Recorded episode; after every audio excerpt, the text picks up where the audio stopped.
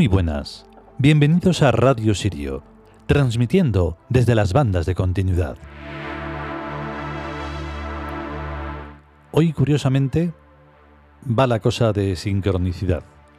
Aunque las sincronicidades se están dando siempre, a cada instante. Cada segundo están pasando cosas que están repitiéndose, que están sincronizándose y no nos damos cuenta porque es imposible estar al tanto de todas las millones de, de eventos que ocurren. Pero hoy estaba leyendo un momento en Facebook y eh, me ha llamado la atención el título de un vídeo que comparte alguien. El título es Conciencia. Mm, reflejaba una especie como de... Mm, no sé, de pensamiento en plan...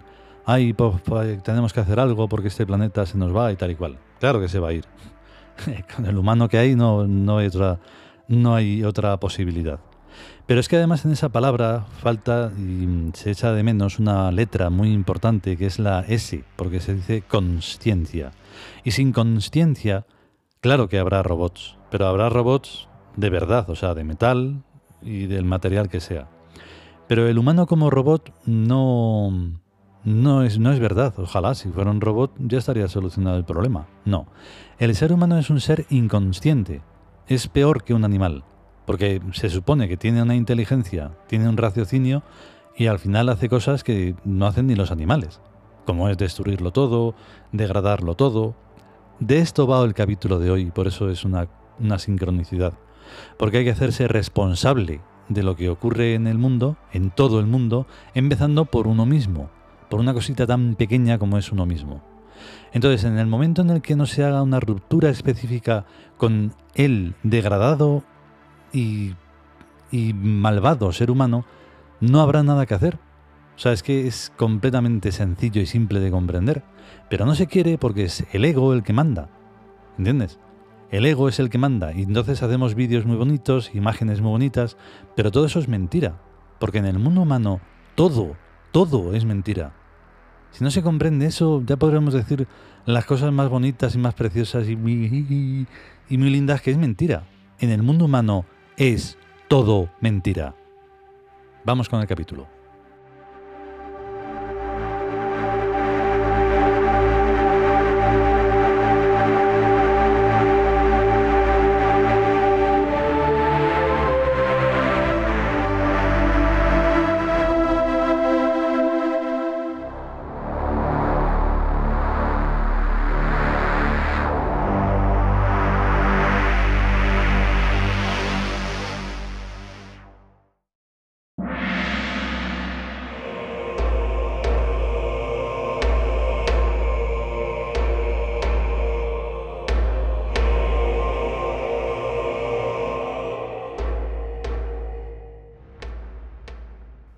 Dioses egipcios. Chiesmu Chem. Texto. El pisador del lagar del mundo y de todos sus seres, de cuyas vidas efímeras e inútiles extrae el néctar divino de la consciencia. El dios Chem, antecedente mítico de Dionisos Baco, formas degradadas y groseras del mismo arquetipo, nos embriaga con el gozo misterioso y pleno de nuestras propias vidas realizadas. Comentario. ¿Para qué estoy viviendo? Para obtener experiencia. ¿Y para qué necesitas obtener experiencia? Para nutrir y aumentar la conciencia que soy. Al dios Chesmo se le representa con una corona en forma de dos piedras que están triturando uvas. Las uvas somos los seres. Nos trituramos entre nosotros, pero es porque hay una fuerza misteriosa que nos aplasta, la necesidad. Existe una relación directa entre necesidad y finalidad o destino. Cada cosa es por algo y para algo.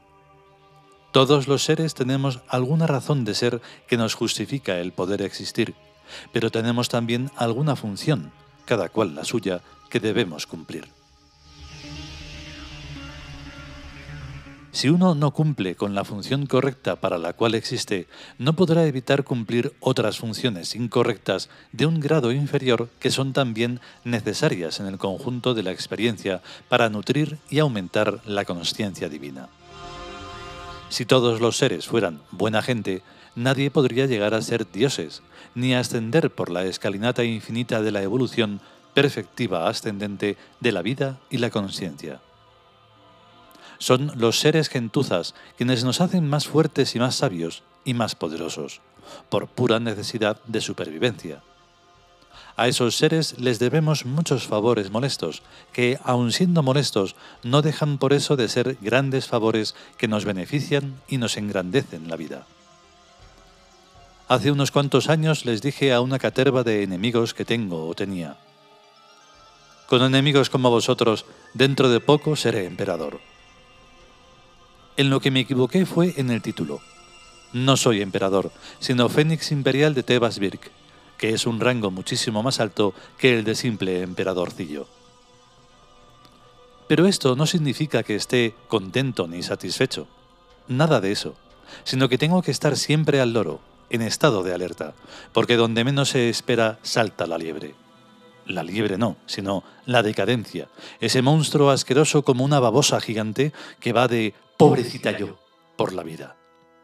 La decadencia tiene el descaro de pretender camuflar que las penosas circunstancias en que se encuentra son consecuencias de sus propios actos y errores voluntarios, y les echa las culpas a vaya usted a saber qué cosas extrañas que no sabe ni puede explicar, porque no existen.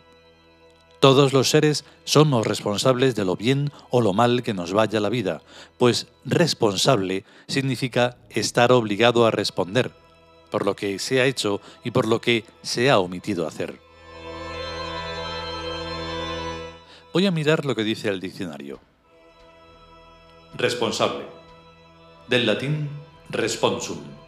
Supino de respondere. Responder. 1. Adjetivo. Obligado a responder de alguna cosa o por alguna persona. 2. Dícese de la persona que pone cuidado y atención en lo que hace o decide. 3. Culpable de una cosa.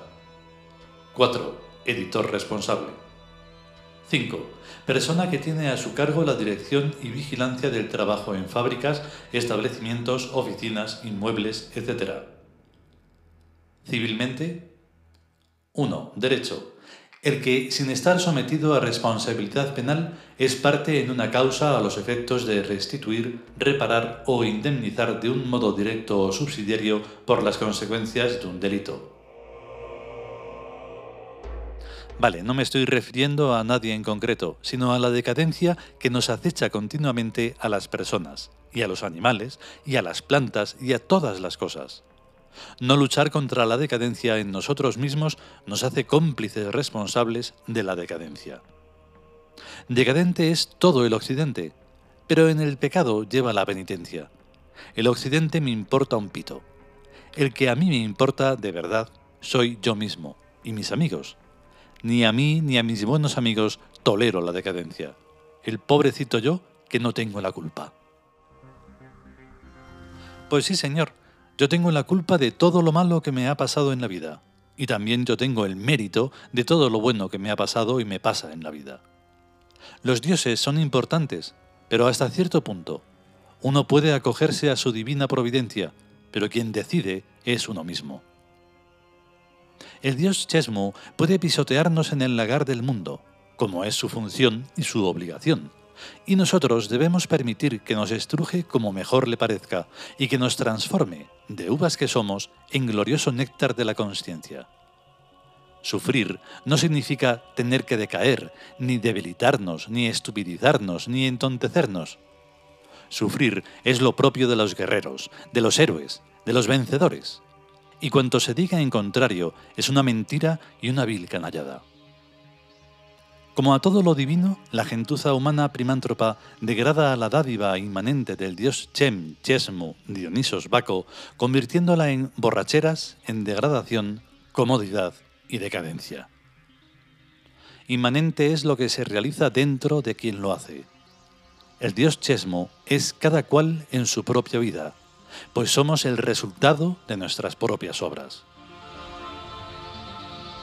Se es chesmu cada vez que uno se autoexige, se esfuerza, se obliga a hacer lo que debe hacer, y tanto más cuanto menos le guste hacerlo. Se es chesmu cuando nos sentimos en el deber de realizar tareas y trabajos de dificultad muy superior a nuestras fuerzas, y los realizamos. Es después cuando chesmu nos embriaga con el gozo misterioso y pleno de nuestras propias vidas realizadas.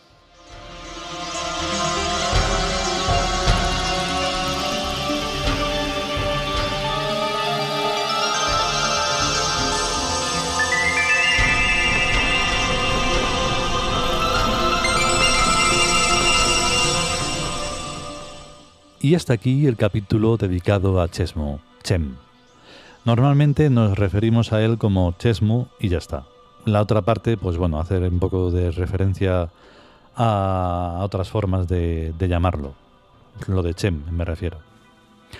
Y em, claro, es que me obligáis a ponerme así, como me he puesto al principio, porque es que veo tantísima tontería y que no hay forma de, de afrontarlo porque todo tiene que ser muy simpático, todo está muy bien, todo es muy lindo, y luego, ay, ¿has visto qué mal está todo?